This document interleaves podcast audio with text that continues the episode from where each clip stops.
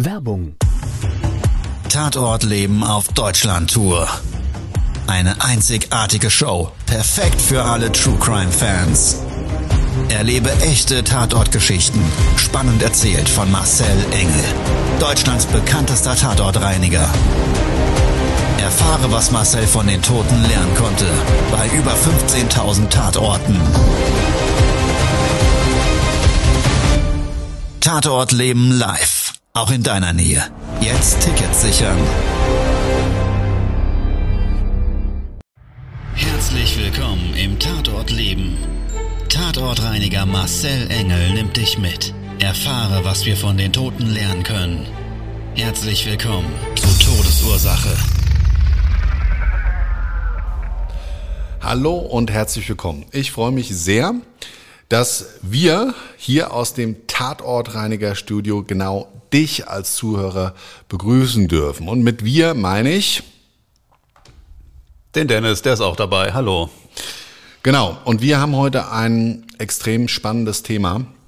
Und ich habe einen krassen Fall mitgebracht, nämlich Streamen am Tatort. Ja, so heißt nicht nur diese Podcast-Folge, sondern das ist das, was mittlerweile jeder von uns vielleicht kennt. Draußen an ja, gewissen Geschehnisorten werden die Handys aus der Hosentasche gezogen und los geht's. Das hat mittlerweile aber auch eine sehr interessante Dynamik angenommen und nachdem ich euch, dich da draußen in den Fall mitgenommen habe, den ich erlebt habe zu diesem Thema, ja, wollen wir mal so die fünf relevantesten Fragen vielleicht beantworten, die uns dazu eingefallen sind, was sich rund um Streaming am Tatort eben drehen könnte.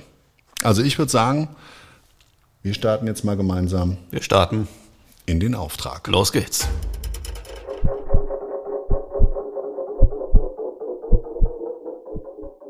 Lange, lange ist es her und ich fahre mit meinem Abschleppwagen freitags nachmittags Rush Hour. Leute wollen alle ins Wochenende, nach Hause, zu ihren Liebsten, über eine Bundesstraße. Und zwar habe ich das früher immer so gemacht, dass ich ja zu gewissen Stoßzeiten mit den Abschleppwagen auf den Straßen unterwegs war, um zum Beispiel Pannen und oder aber auch Unfallgeschädigten weiterzuhelfen. So, und somit kam das, dass ich schon von mehreren Kilometern Entfernung, so in der Abenddämmerung, Blaulicht gesehen habe.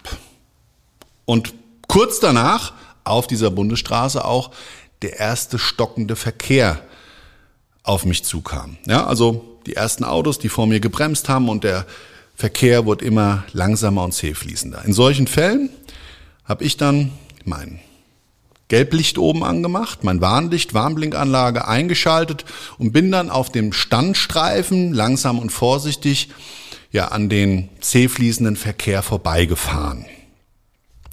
Früher Rettungsgassen oder ähnliches gab's noch gar nicht, war das eigentlich so der Standard.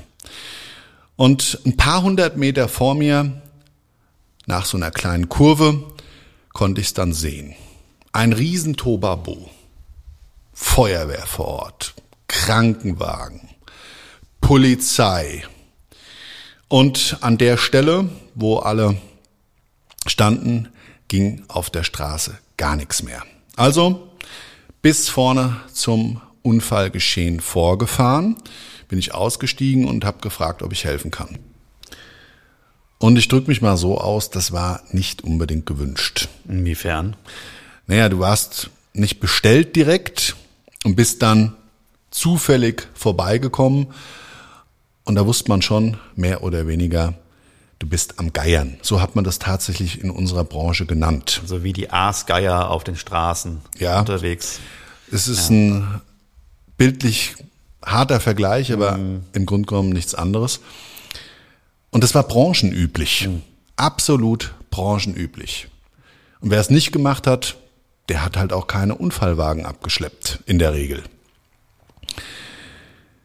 Nun ja, ich kannte den Polizisten vor Ort aus den Jahren des Abschleppens immer mal wieder, trifft man sich ja auch dann bei solchen Ereignissen, spricht kurz miteinander, bevor es zum Abschleppvorgang kommt.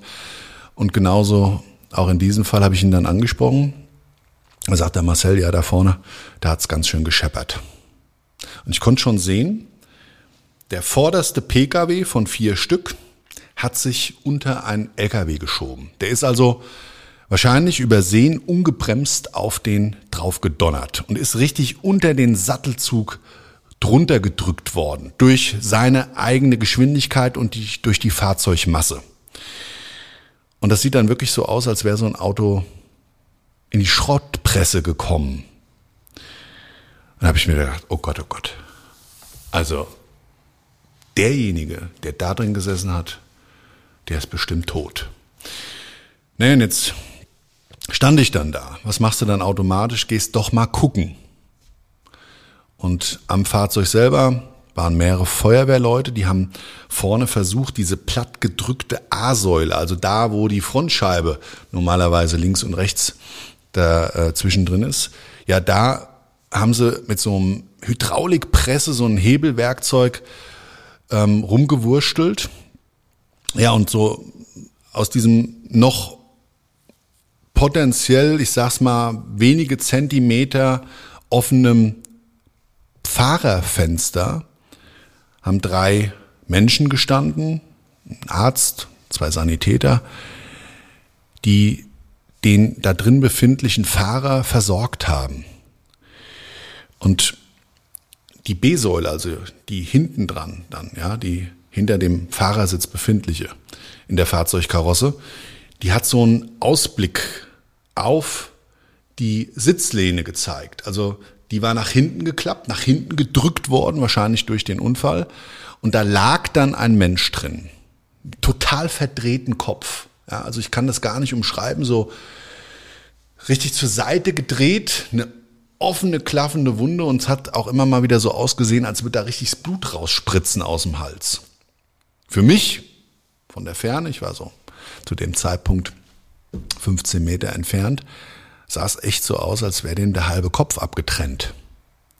Naja, und dann bin ich ein bisschen näher hingegangen und ich konnte immer mal wieder über dem Sanitäter seine Schulter blicken und wieder viel Blut. Und dann haben sie mit einer Kompresse gearbeitet. Dann haben sie irgendwie versucht, seinen Arm aus dem Fenster rauszuziehen, um ihm, was weiß ich, vielleicht eine Transfusion zu geben. Und zu dem Zeitpunkt hat er noch richtig geschrien, richtig geschrien wie am Spieß ah, ich kann das gar nicht nachmachen. Also so richtig durchdringende Schreie, wo du auch zumindestens ich das Gefühl hatte, dass der Mensch gerade um sein Leben kämpft, dass er höllische Schmerzen hat und ich habe das so zumindest für mich wahrgenommen, dass das dann immer leiser wurde. Es ist so ein bisschen verstummt. Also die Schreie wurden von der Tonalität und von der Lautstärke her weniger.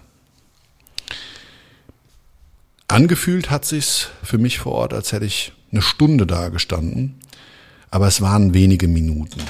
Und ich kann dir nur sagen, es hat irgendwie nicht die Möglichkeit gegeben, für mich da wegzugehen. Ich habe immer wieder hinschauen müssen, bis dann auf einmal mir von hinten der Polizeibeamte auf die Schulter getippt hat. Ich war wie in Trance. Helfen konnte ich nicht, aber empathisch war ich bei dem Menschen voll dabei. Ich hätte ihm am liebsten geholfen. Ich hätte am liebsten irgendwie das Dach aufgebogen, hätten rausgeholt, dass man ihn richtig behandeln kann. Ja, aber da waren ja alle Helfer auch dabei. Und du bist gar nicht aus diesem Gefühlskino rausgekommen. Den Tod habe ich zu dem Zeitpunkt schon häufiger gesehen auf, auf Straßen, auf, bei Autounfällen. Und auch im Nachgang, wenn ich Wagen abgeholt habe, und das ist ja eigentlich der Standard gewesen, dass wir erst gerufen worden, wenn ja die Menschen aus den Fahrzeugen geborgen mittlerweile entweder noch im Krankenwagen oder schon auf dem Weg zum Krankenhaus waren. Und dann hast du halt immer im Nachgang nur diese schrecklichen Spuren gesehen. Also nicht nur das, die Blechschäden als solches, sondern alles, was sich halt auch um den Menschen drumherum gedreht hat frisches Blut, Körper, na, Körperteile jetzt nicht, aber so ruhig mal, also auch ein Hautfetzen oder so, also so wirklich war schon manchmal echt gruselig. Ja, und ich habe mir damals schon die Frage gestellt, wie der Beamte mir dann auf die Schulter tippte, oh, hat er mich jetzt irgendwie erwischt? Und es kam aber sofort wieder Routine, weil er gesagt hat, du pass auf, stell, stell dein Fahrzeug mal ein bisschen anders hin. Wir machen jetzt schon wieder eine Fahrspur auf und dann wollen wir den Verkehrsteilnehmenden einfach nur signalisieren, dass hier die zwei Fahrspuren eben noch versperrt sind. Also habe ich das auch genauso gemacht und saß dann so im Auto, ruhig in mich gekehrt und habe dieses ganze Geschehen da wahrgenommen. Ja, dann irgendwann hat er gewunken und das war das Zeichen für mich, jetzt kann ich vorfahren. Und dann habe ich ihn gefragt, und wie sieht's denn aus da vorne? Da sagt er, ja, also der Arzt hat eben gesagt, der junge Mann ist in seinem Auto verstorben. Also war ich Zeuge, wie ein Mensch um sein Überleben gekämpft hat und diesen Kampf verloren hatte. Dem Tod so nah und für mich persönlich war das ein echter Trigger. Also ich habe mir die ganze Zeit so überlegt, Mensch, was hatte der denn jetzt vielleicht vor? Wo wird er denn jetzt gerade erwartet? Wie wird das aussehen für die Menschen, die jetzt diese Nachricht bekommen von der Polizei beispielsweise, dass der Freund, Mann, Sohn, in welcher Lebensrolle er auch den Personen gegenüber gestanden hätte, gerade gestorben ist. Also war das schon echt ein Brocken und eine harte Nuss. Und ich muss dazu sagen, ich hatte damals schon immer mal wieder auch noch so richtig ursprünglichen Fotoapparat dabei. Und viele Unfallschäden und Unfallereignisse habe ich auch dokumentiert, um eben meinen Abschleppwagenfahrern, ich hatte fünf Fahrzeuge. Und wir waren insgesamt zehn Mann, in zwei Schichten wurden diese Fahrzeuge mehr oder weniger rund um die Uhr auch bewegt, mit Notdienst, auch nachts rausgefahren und so weiter.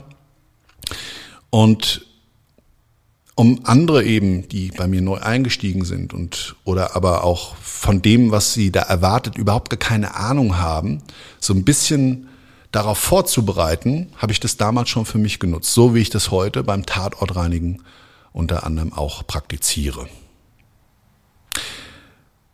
Und es hat noch einen anderen Grund, warum ich heute Tatorte filme, warum ich heute Tatorte ausführlich dokumentiere und gerade vor allen Dingen die Geschichten des Lebens vor dem Tod.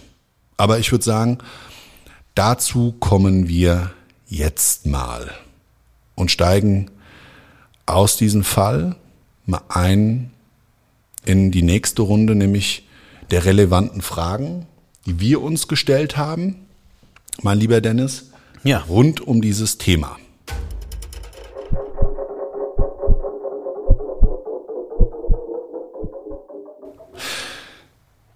Erstmal muss ich ein bisschen durchatmen. Ja, ganz also ehrlich. Ganz, ganz krasse Story, die du eben erzählt hast. Also ich war auch, ich weiß nicht, wie es dir da draußen geht. Also ich war total dabei und ähm, krass, krass. Es ist ja wirklich so, dass wir das heute, vielleicht du da draußen auch, auch immer mal wieder selber siehst und vielleicht auch selber der oder diejenige bist, die an so einem Unfallgeschehen oder auch in einem öffentlichen Raum, wo irgendwas passiert ist, es muss ja nicht unbedingt ein Verkehrsunfall sein, stehen bleibst, mhm. schaust und wissen willst vor allen Dingen, was da passiert ist. Ja, also Menschentrauben, die sich bilden, lösen bei uns ja etwas aus. Und zwar aus dem inneren Bauchgefühl heraus. Mhm. Es gibt da so die ein oder andere Studie. Und ich kann mich an eine gut erinnern. Wenn Menschen auf einmal an einem öffentlichen Platz in den Himmel schauen. Ja, kenne ich, ja. Also, mhm. kennst du die? Hab, nee, habe ich auch schon mal im Fernsehen gesehen oder haben wir früher auch manchmal so mit, mit Freunden gemacht. Dann bist du irgendwo auf dem Weihnachtsmarkt und guckst dann wie gebannt irgendwo ja. hoch und so und dann bleiben die Leute neben dir stehen und gucken auch dahin. Ja, jetzt ist es ja. natürlich mit Blaulichtgewitter und oder ja. aber dann durch andere Rettungskräfte Gelblichtgewitter nochmal was anderes. Das löst ja. natürlich bei uns nochmal ein anderes Signal aus. Genauso wie eine Sirene. Das sind wir einfach gewohnt. Da wissen wir, da ist Gefahr, da ist irgendwas, da passiert gerade irgendwas. Und es ist verständlich, dass wir ein gewisses Interesse daran haben. Die Neugier. Frage, Ja, Neugier. Genau, die Neugier. Es ist natürlich immer die Frage, was steckt sonst noch dahinter? Und wie gesagt, wir haben mal so ein paar für uns zumindestens interessante Fragen zusammengestellt und würden ganz gerne mal mit dir auch in so mögliche Erklärungen zu diesen Fragen einsteigen wollen. Ja. Nochmal, wir sind gerade bei so einem krassen Verkehrsunfall gewesen. Ein Mensch, der dort live gestorben ist. Wenn ich mir heute so in der Selbstreflexion viele Jahrzehnte dieser, dieser, dieses, dieser Auftrag, dieses Erlebnis her, die Frage stelle, warum hast du denn da nicht weggeguckt? Kann ich dir nur sagen, dass ich für mich gespürt habe, ich würde am liebsten helfen. Ich will auch das Happy End sehen. Ich will sehen, dass dieser Mensch aus diesem Fahrzeug gerettet wird. Ich will sehen, dass, dass ein positiver Lebensfilm mit Happy End wird. Ja. So. Aber, und jetzt kommen wir mal zum ganz wichtigen Punkt, den wir zumindest als Frage für uns mitgenommen haben. Dieser Auftrag ist roundabout 25 Jahre in etwa her. Wir haben uns hier so die Frage gestellt, wie hat sich denn das Phänomen von Schaulustigen in, mit, mit der Verbreitung äh, von Smartphones und sozialen Medien verändert? Jetzt mal so die Frage an dich da draußen gerichtet. Vielleicht hörst du den Podcast ja auch gerade mit jemandem zusammen. Und wir würden das jetzt erstmal so im Raum stehen lassen. Was wäre denn deine potenzielle Antwort auf sowas? Ich meine, es gibt viele Antworten, wie immer, auf die Fragen des Lebens, aber was wäre denn so deine Antwort? Welche, welchen, welchen ja, Einfluss hat das genommen? Was hat das für einen für einen, ähm, Zusammenhang? Mein lieber Dennis, wenn ich dir mal so die Frage stellen würde. Ähm, naja, ich denke, dass es vielleicht einen Einfluss gehabt hat auf die Qualität dieser, dieser Schaulustigkeit. Also früher sind die Leute auch schon stehen geblieben und haben geguckt, was ist da passiert. Aber ich denke, heute durch Social Media, wo jeder gerne irgendwie was zeigt, was er erlebt hat. Schau mal hier, wo ich war, wo ich bin. Da, da bringt halt so ein, so ein Unfall irgendwas Spektakuläres, was man noch fotografieren kann, was man mitnimmt. Eine, ja, fast schon, wenn man so eine ganz perverse Trophäe, ja. Ja. Ja. Also dieser erleichterte Zugang und Verbreitung, ne? also wir haben dazu mal, wie gesagt, so ein paar potenzielle Antworten oder Erklärungen, die wir uns zumindest gut vorstellen könnten, dazu vorbereitet. Ja, also mit Smartphones und sozialen Medien ist es viel einfacher geworden. Das stimmt ja, Bilder und Videos von Unfallorten aufzunehmen. Ich habe Ja. das ja gerade umschrieben. Ich hatte auch immer eine Kamera, aber heute hast du das Ding immer in Heute der hat jeder ein, Hosentasche. Fernsehstudio einstecken. Ne? Genau, Ja. ja, ein- genau, ein Fernsehstudio. Es war genau richtig umschrieben. So und dadurch sind natürlich Bilder und Videos von Unfallorten aufzunehmen in Echtzeit ähm, viel verbreiteter wie früher. Macht halt jeder, weil weil er kann, ja. Und das führt natürlich dann wiederum auch zu einer viel schnelleren Verbreitung und fördert vielleicht das Phänomen der Schaulustigen. Also verstärkt dieses Thema. Das ist so eine mögliche, Ja. zumindestens Erklärung für uns. Dann haben wir, Nun ist es ja aber auch so, fällt mir gerade ein, dass jetzt so die, die großen Social-Media-Plattformen, wie jetzt zum Beispiel Facebook, äh, Instagram, TikTok, ähm, da ja auch mh, Maßnahmen durch Algorithmen, durch künstliche Intelligenzen haben, die äh, solche schrecklichen Bilder natürlich auch irgendwo rausfiltern sollen. Ne? ist das so? Äh, nehme ich doch mal an, oder? Also ich meine, damit haben wir ja mit unserem äh, Content, den wir da absolut, äh, absolut äh, ab und zu mal posten, äh, auch immer so ein paar Schwierigkeiten. Ja. Dass dann, wenn es um Blut geht oder äh, solche Dinge, dass dann der Algorithmus auch anschlägt und hier sagt, oh, oh das zeigen wir mal lieber nicht. Ja. Ähm, dass zumindest da versucht wird, ähm, sowas einen Riegel vorzuschieben. Stimmt absolut. Wir hatten einen ganz, ganz einen ganz krassen Fall eines ähm, wiederholten suizidalen Falles beziehungsweise Versuches. Und da war es so, dass der Algorithmus auch dieses Video entfernt hat. Das war ein Livestream, den ich gemacht habe mit euch. Und der Anlass, warum ich das gemacht habe, war aber ein ganz bestimmter und sehr schade, dass das Ja. nicht von ja, den dann Sachzubearbeitenden, wenn es die dann überhaupt gibt, man kann ja, dann immer Einspruch einlegen, ähm, berücksichtigt wurde. Aber da komme ich nochmal ganz zum Ende Mhm. dazu, was auch mit diesem ähm, gelöschten Suizidalfall zu tun hatte. Ja. Naja, aber wir haben nochmal so mögliche ja, Erklärungen zu diesem Phänomen, dass so der Anstieg der Schaulustigkeit in unserer Kultur zumindest, glaube ich, eine Rolle spielt. Und da ist genau dieser, diese, dieser Teil auch schon damit angeteasert. Anstieg der Voyeurismuskultur. Ja, ja. So kann man es ja fast nennen. Ne? Also es ist ja wirklich so, durch das Smartphone und die sozialen Medien gab es da einen extremen Aufschwung. Und das hat jetzt nicht nur was mit unserer Jugendkultur zu tun. Die natürlich auch. Äh, kaum ist was auf dem Schulhof los, ja. Und früher, was weiß ich, haben die Kinder sich auch schon mal immer untereinander geprügelt, geschubst, gemacht, getan. Und dann gab es eine, eine, eine Kreisbildung und dann ging es da rund. Jetzt mal ganz ehrlich, kennst du das vielleicht auch noch aus deiner Schulzeit? Das gab's ja alles früher auch. Aber das hat man sich dann halt später erzählt. Genau. So, und heute wird das rausgeholt, das Handy, wird gefilmt, das Ganze, und dann wiederum aber auch missbraucht, um Ja. Denjenigen, der vielleicht unterlegener war, der da bloßgestellt wurde, erniedrigt wurde, gleichzeitig zu mobben. Den fertig zu machen. Also nicht nur vielleicht vor Ort, ich sage jetzt mal, auf die Backen gekloppt bekommen und erniedrigt worden, sondern das nimmt dann gar kein Ende. Und eine unfassbare Dynamik. Ja, weil von allen Seiten 24-7 dieser Vorfall dir immer wieder vor Augen gespiegelt wird und dadurch die Opfer, die Betroffenen überhaupt nicht mehr aus dem Lebenskino der Negativität rauskommen. Ja. Also extrem gefährlich. Extrem gefährlich. Ja, also um mal bei dem Beispiel zu bleiben, ist es ja nicht nur so, dass, dass jeder von uns mit dem Smartphone ein Fernsehstudio in der Hosentasche hat. Jeder von uns kann durch Social Media quasi die Rolle von einem kleinen Fernsehsender einnehmen.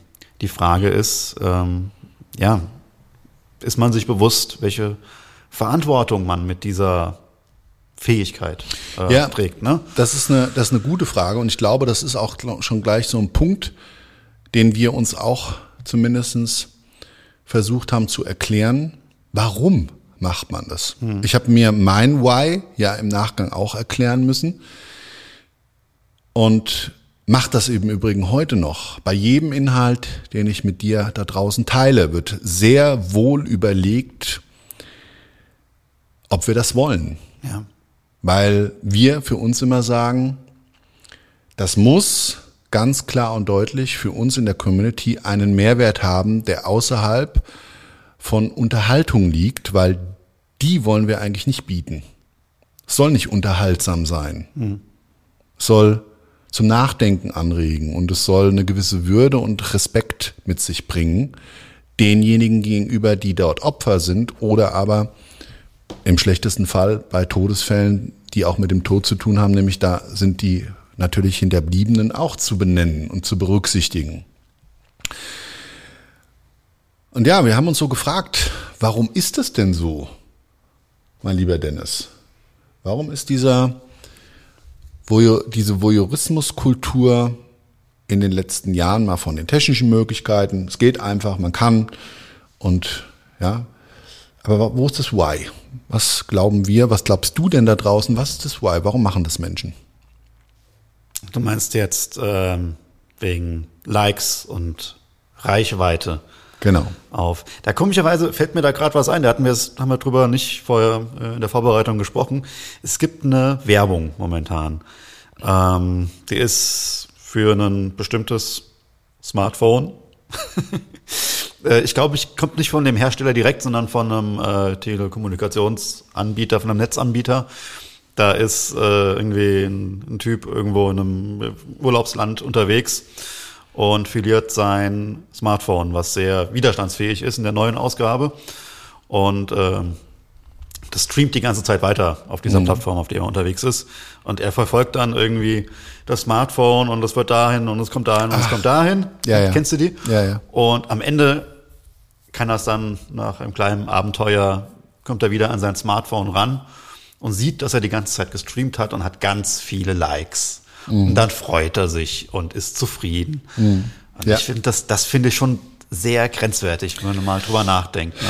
Ja, ja, und da, da sind wir auch genau so bei diesem, unsere Werte, Wertewelt, Wert darauf zu legen, was völlig fremde Menschen über uns denken, weil darauf zielt das ja größtenteils ab. Ja, also Shares und Likes zu bekommen für etwas, was man nach außen trägt. Und um vielleicht mal was Positives zu benennen, was das auch mit sich bringt, ist natürlich durch diese Verbreitung dieser Voyeurismuskultur haben wir natürlich noch, aber gegenläufig auch nochmal, was es ja früher auch schon gab. Es wurde ja früher auch schon langsam gefahren an den Unfallorten. Natürlich haben die Leute geschaut. Ja, das gab's immer. Ja, das gab's schon immer. Die Frage ist nur, mit welcher Intensivität und Qualität ist das denn heute und zu welchem Nachteil ist das Ganze dann zusätzlich? Das muss man ja mal berücksichtigen. Und, wo, wo ist die Moral? Ja, das Genau. ist, glaube ich, auch ein ganz, Genau. ganz krasses Teil, wenn ich da und streame und Fotos mache von einem Menschen, der im Sterben liegt. Das ist ja, das ist ja so krass und erniedrigend. Also, Ja. boah. Ist genauso schrecklich in meinen Augen wie das Beispiel, wenn Helfer am Helfen gehindert werden. Ja. Also das ist, glaube ich, die Perversion per Excellence. Mehr geht überhaupt nicht. Aber das soll hier nicht Teil heute dieser Podcast-Folge werden. So. Und was dich vielleicht interessieren wird, und da hat der Dennis mal was rausgesucht, Ach so, ja. Ich das ist da nämlich die nächste Frage, die wir uns gestellt haben. Wie ist denn da eigentlich der aktuelle Stand der Gesetzeslage in Deutschland zumindestens? Mein Lieber, was, was sagt Genau, denn da da, gibt's so seit, das ähm, Netz? ein relativ äh, frisches neues Gesetz. Januar 2021? Genau, da wurde das verabschiedet. Und zwar sieht das äh, vor, dass es bis zu zwei Jahren äh, Gefängnis geben kann, wenn man denn da ähm, Fotos anfertigt oder da streamt. Oder? Ähm, eine Bildaufnahme, die in grob anstößiger Weise eine verstorbene Person zur Schau stellt, unbefugt herstellt oder überträgt. Ne? So genau, seit Januar ist das jetzt strafbar. Ja, also nochmal bei Verstößen, wie auch immer dann die Ermittlung stattfindet und so weiter und so weiter.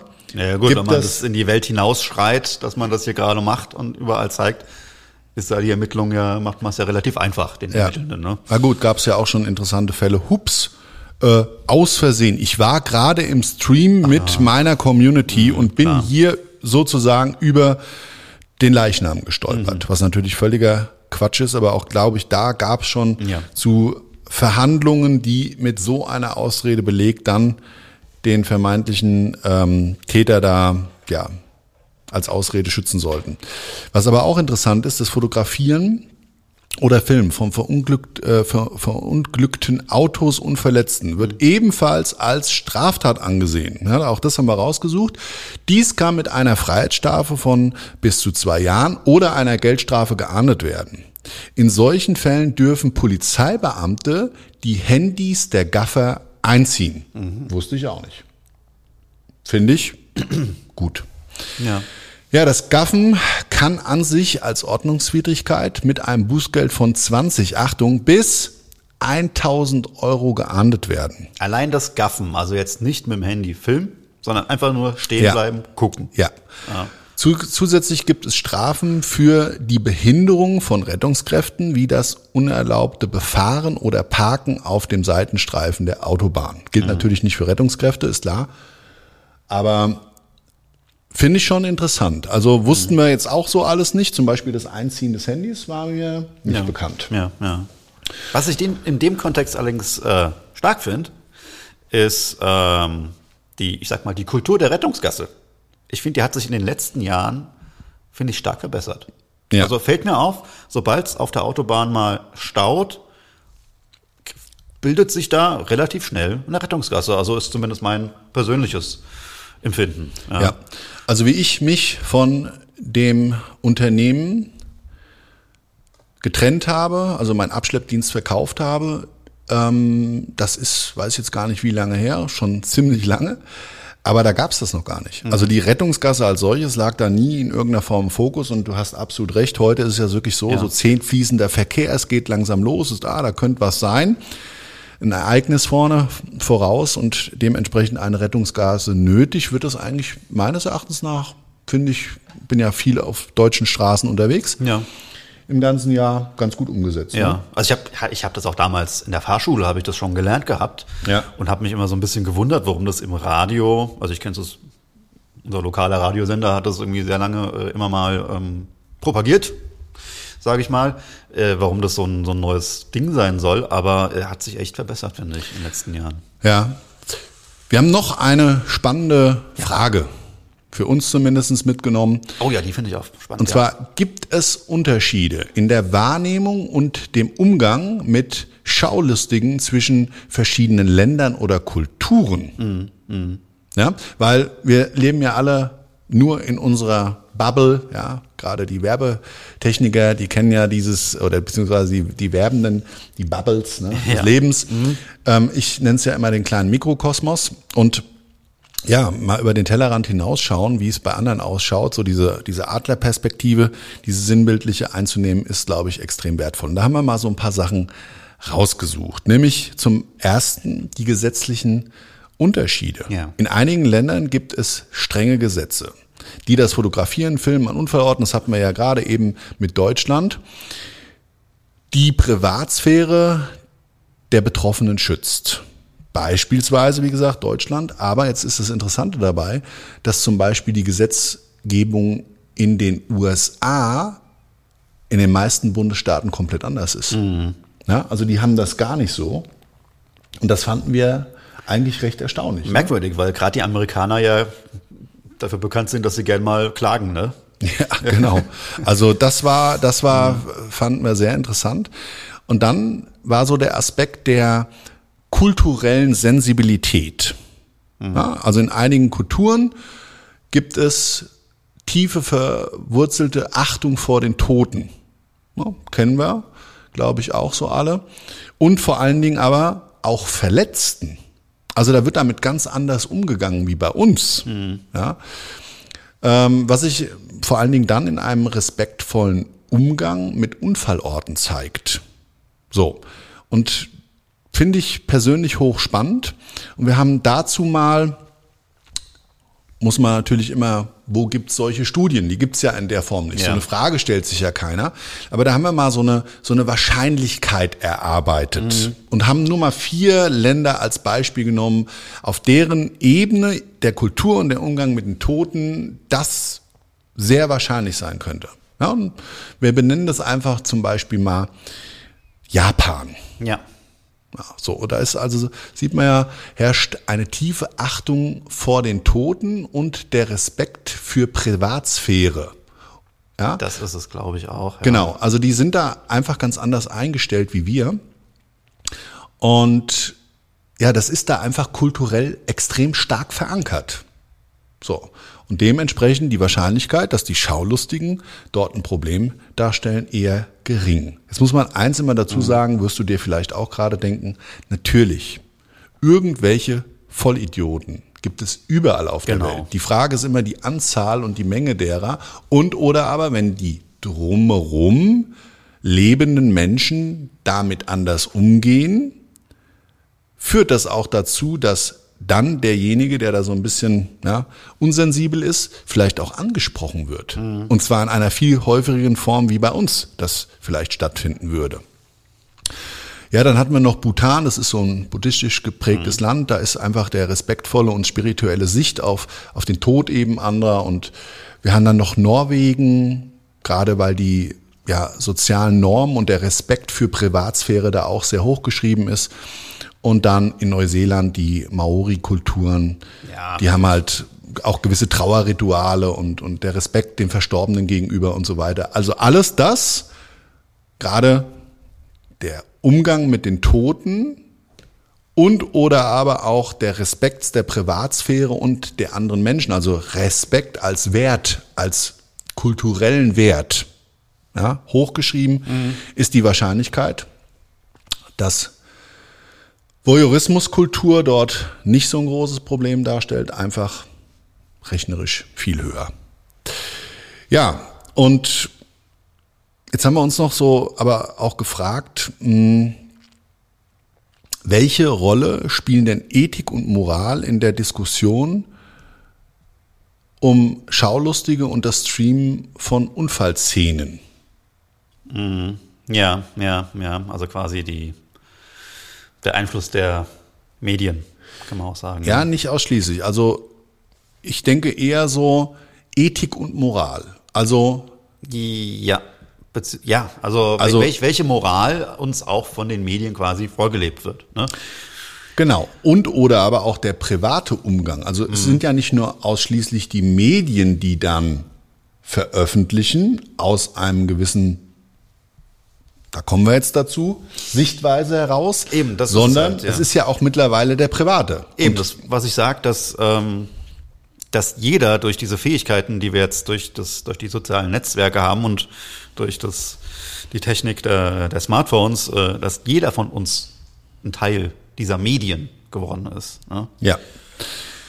So, und da haben wir mal so eine Sichtweise, die wir mit dir teilen wollen. ne? Also Sichtweise der Wahrung von Würde und Respekt. So, aus ethischer Sicht wird argumentiert, dass Würde der Unfallopfer und ihre Angehörigen oberste Priorität haben sollte. Hört sich erst schon mal richtig an, finde Ja. ich. Ja? Das Filmen und Streamen von Unfallszenen ohne deren Zustimmung kann als Verletzung der Privatsphäre und als mangelnder Respekt gegenüber den betroffenen Personen angesehen werden. Ja, Würde ich auch zustimmen. absolut. Befürworter dieser Sichtweise betonen die Notwendigkeit von Empathie und Respekt gegenüber den Opfern und ihren Familien und fordern oft strenge Gesetze und Richtlinien, um solche Verhaltensweisen zu unterbinden. Also das ist eine Sichtweise auf das Thema. Da haben wir so für uns festgestellt, ja, da sind wir ziemlich im Einklang mit. Jetzt komme ich aber gleich nochmal abschließend zu einem ganz, ganz wichtigen Thema. Ja, Vorher würde ich ganz gerne mal, dass du diese andere Sichtweise vielleicht gerade mal hier ähm, in der Community teilst. Ja, ach so, was wir uns hier ausgearbeitet haben. Genau. Ich muss mal gucken, ob ich das. Oh je. Na, dann Gib mach mir deine, gib mir mal deine Brille. Wir haben uns da Ja, wir sind beide Blindfische mittlerweile. Nein, ich brauch ich brauche jetzt auch seit ein paar Wochen meine Brille ab und zu. Sensationell. Ähm, genau, und zwar die Sichtweise der Informationsfreiheit Ja. und des öf öffentlichen Interesse. So. So, eine andere Perspektive betont das Recht auf eine freie Meinungsäußerung und Information. Ja? So, Vertreter dieser Ansicht argumentieren, dass das Filmen von Unfallszenen Teil der Dokumentation des öffentlichen Lebens ist und zur Transparenz und Informationsfreiheit beiträgt. Sie können äh, Sie könnten argumentieren, dass solche Aufnahmen helfen können, auf wichtige Verkehrs- und Sicherheitsproblematiken, äh, Probleme Aufmerksamkeit, aufmerksam zu machen. Ja, okay. Hm, hm, hm. Und dass ein völliges Verbot dieser Praxis eine unnötige Einschränkung der Meinungsfreiheit darstellen würde. Hm, okay, ich glaube, da müssen wir mal drüber reden, über diese Sichtweise von wem auch immer. Ja. Wir springen nochmal zurück zu diesem Tatort des Lebens vor vielen Jahrzehnten. Mitbekommen, ein Mensch stirbt am Unfallort. Live. Real life. That's life. Schrecklich, grausam. Für denjenigen, der sein Leben verliert. ein junger Mann, genauso für die Angehörigen, Freunde, Bekannten, die einen lieben Menschen verloren haben. In dem Fall vielleicht sogar unschuldig aus dem Leben gerissen, von jetzt auf gleich, ohne vorhergehend irgendwie von dem Mensch Abschied nehmen zu können, ist dann jetzt genau beide Sichtweisen als Fragezeichen ein respektables Diskussionsthema. Hm. Das könnten wir jetzt auch in ethischer Breite hier ausweiten. ja. Aber, Aber ich stelle dir mal die Frage für dich da draußen, welchem Lager gehörst du denn an? Sowas interessiert mich gar nicht. Könnte ja zum Beispiel einer deiner Meinungen sein. Da an sowas gehe ich vorbei, guck auch nicht eine Sekunde hin, interessiert mich nicht, ich gehe weiter. Eine andere könnte sein, natürlich schaue ich da mal, ist aber nicht mein Leben. Ich finde es auch unpassend, es ist unmoralisch, es widerspricht Ethik und Moral und genau aus dem Grund ziehe ich dann weiter. Oder aber du bist dem Lager zugeordnet, das will ich jetzt aber mal genauer wissen. Da will ich aber wirklich alle Informationen haben. Und ich finde es auch wichtig, dass ich das gesehen habe, um vielleicht was auch immer für mich da mitzunehmen. Und vielleicht noch das Ganze festzuhalten. Und jetzt ist die Frage, die ich dann genau, das hast du schön ja. eingeleitet, aber am Ende fragen muss, muss man das filmen? Ja. Muss man das fotografieren? Was hat das für eine Relevanz? Weil, dass wir da hinschauen, ist das eine. Dass wir uns aus welchem Grund heraus damit beschäftigen oder eben nicht, Lager 1, 2 oder 3, ist auch soweit, denke ich mir mal, für uns alle wird man auch jedem seine Sichtweise akzeptieren, ein Stück weit. Die Frage ist, wie ist die Akzeptanz zum Thema Fotografieren und Filmen? Und ich möchte jetzt mal auf das Thema des Tatortreinigens, des Fotografieren, Filmen und Streamen unserer Tatorte des Lebens eingehen. Weil ja. diese Frage, die haben wir uns natürlich auch ganz kontrovers gestellt. Genau, also wir fassen uns jetzt quasi selbst an die Nase. Genau, wir ja. fassen uns mal selbst an die Nase. Und es gibt bei uns für mich zwei relevante Aspekte. Der eine ist, ich fotografiere und filme voller Respekt dem Geschehnis entsprechend für Menschen, die später in dem Berufsbild des Tatortreinigens anderen die Bildnisse des Todes durch ihre Leistung nehmen sollen. Das ist Schulungsmaterial, um sie bestmöglich darauf vorzubereiten, für sich selbst, sowie als auch die bestmögliche Variante für ihren späteren Kunden zu werden. Das ist der eine persönliche Hintergrund, warum wir das machen. Der andere ist die Leistungsdokumentation für einen Kunden, dass alles das, was wir angeboten haben, ordnungsgemäß durchgeführt wurde. Finde ich ziemlich wichtig, weil wir kriegen extrem hohes Vertrauen von einem Kunden entgegengebracht und ich möchte dieses Vertrauen damit belohnen, dass der Kunde die Möglichkeit hat, für sich darin Einblick zu nehmen, dass alles das, was wir gemeinsam als Ziel hatten, dadurch auch erreicht wurde. Und der dritte Antrieb ist, und das ist für mich mittlerweile in den letzten Jahren und gerade hier auch mit dir als Zuhörer hier draußen in der Community unter dem Podcast Todesursache und den vielen anderen Dingen, die wir gemeinsam teilen, vielleicht auch in Social Media Kanälen und so weiter, auf der Bühnenshow und wo auch immer du schon vielleicht dabei warst. Das ist für mich mittlerweile, würde ich sogar sagen, der wichtigste Antrieb.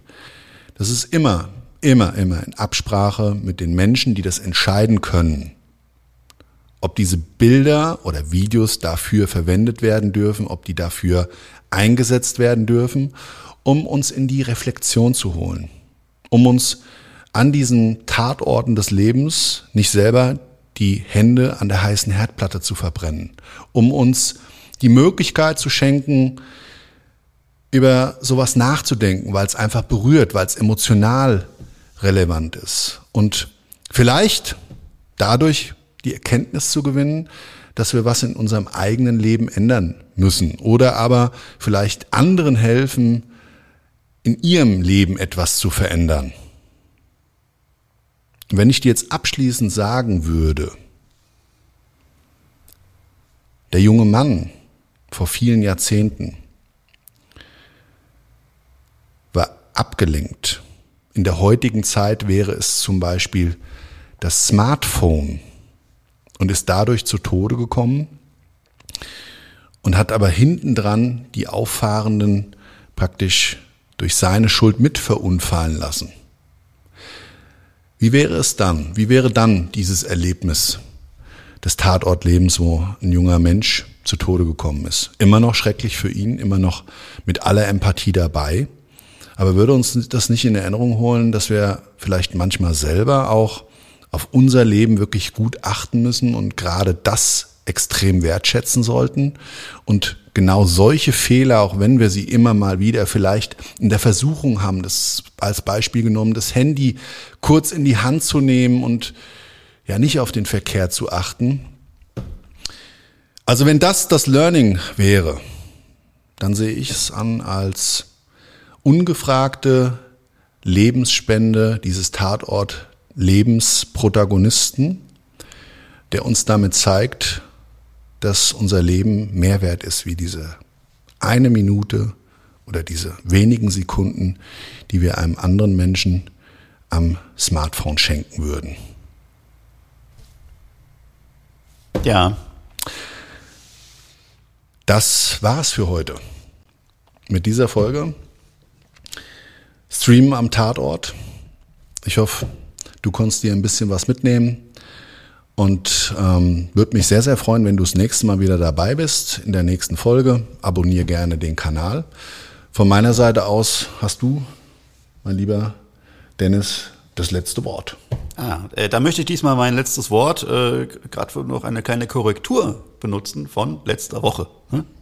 Äh, da hatte ich gesagt, was meine Lieblingsfolge ist von Todesursache und sagte, es sei die Folge der Bunker. Die Folge gibt's auch, aber das ist nicht meine Lieblingsfolge. Meine Lieblingsfolge heißt Lost Place. Da geht's auch um einen Bunker. Und die Folge ist äh, ja sehr hörenswert. Wenn ihr es noch nicht getan habt, dann tut das und bleibt dabei. Und äh, passt im Verkehr auf, Augen geradeaus. Und äh, ja, passt auf euch aus.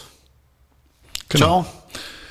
In dem Sinne, mach's gut dir eine wunderschöne Restwoche, einen guten Start in die nächste und denk dran, das Leben ist einmalig, dementsprechend wertschätze jede Sekunde, die dir geschenkt wird. Ciao, ciao, bis zum nächsten Mal, dein Marcel. Und der Dennis.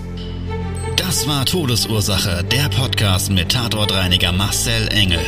Was kann Marcel für dich bereinigen? Melde dich oder klick dich durch auf marcelengel.com. Abonniere den Podcast und du kommst für keine Folge zu spät.